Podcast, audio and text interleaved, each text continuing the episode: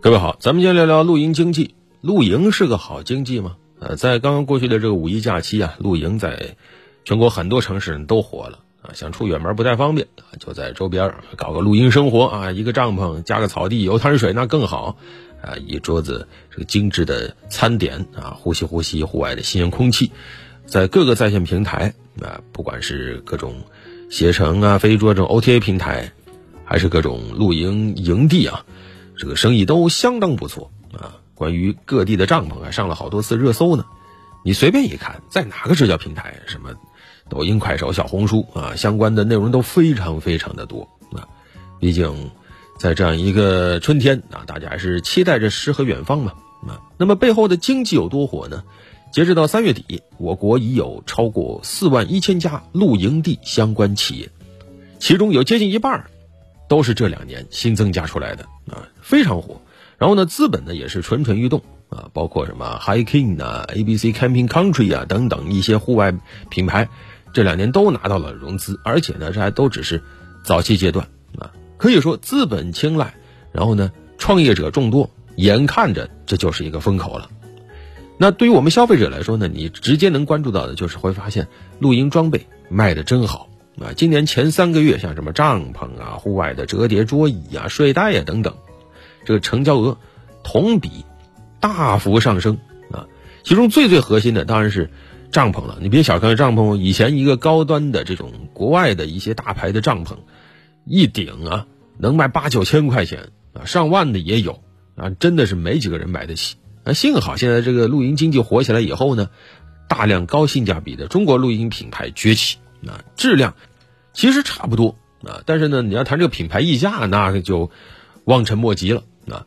但是对于消费者来说，说实话啊，那些高端的这种露营的品牌，本来在国内其实市场教育就不够，我不太了解你这个品牌背后的文化。我是听说有业内的圈内的朋友说啊，你这个品牌哪哪哪好，但我看不是都是帐篷吗？对吧？几根杆一根布啊，我看国内的也挺不错的呀，样子也都差不多。啊，再真一问，体验怎么样？也差不多。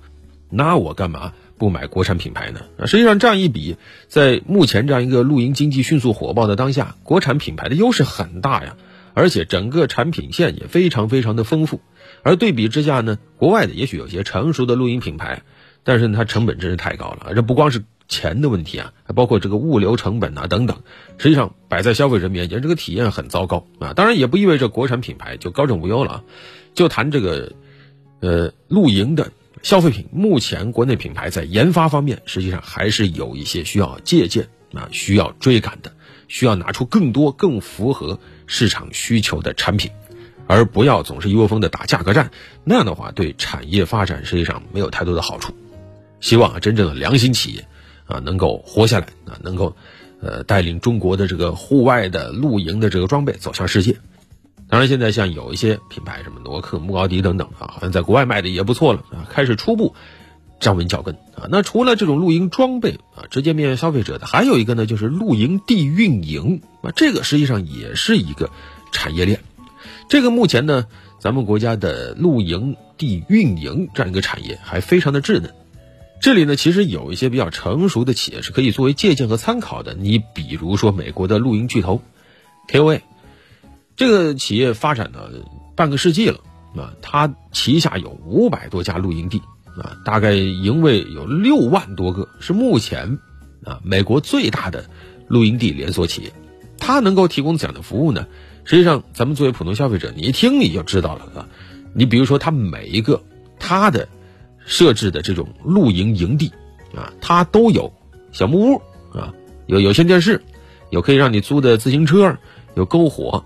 有游泳池，可以钓鱼，可以划船，还给你布无线网啊！这个在美国其实挺不容易的啊。各个户外的位置还给你布无线网，然后呢，所有的营地还给你设了巡逻区，外围还给你用围栏围着，因为野地方啊，怕什么呢？怕有危险的动物靠近啊。然后它的这个模式就是，你每年交年费也不贵，几十块钱，你也可以享受它的这个会员服务。然后你进去以后再进行增值消费，比如说租赁房车呀等等。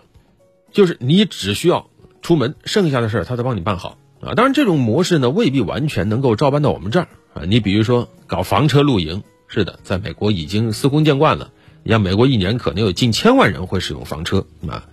然后呢，这个房车的这个呃持有量也非常的高啊，大概有一个数据，可能就是呃每十户家庭就会有一辆房车，那这个比例相当高啊。但是目前呢，在我们这儿啊，实际上房车可能离走进千家万户还要很远很远啊，因为门槛太高了，而且呢，大家第一我不好买它，有点贵；第二呢，叫做买了我不好停，上路比较难，上牌也比较困难，我进城也比较麻烦啊。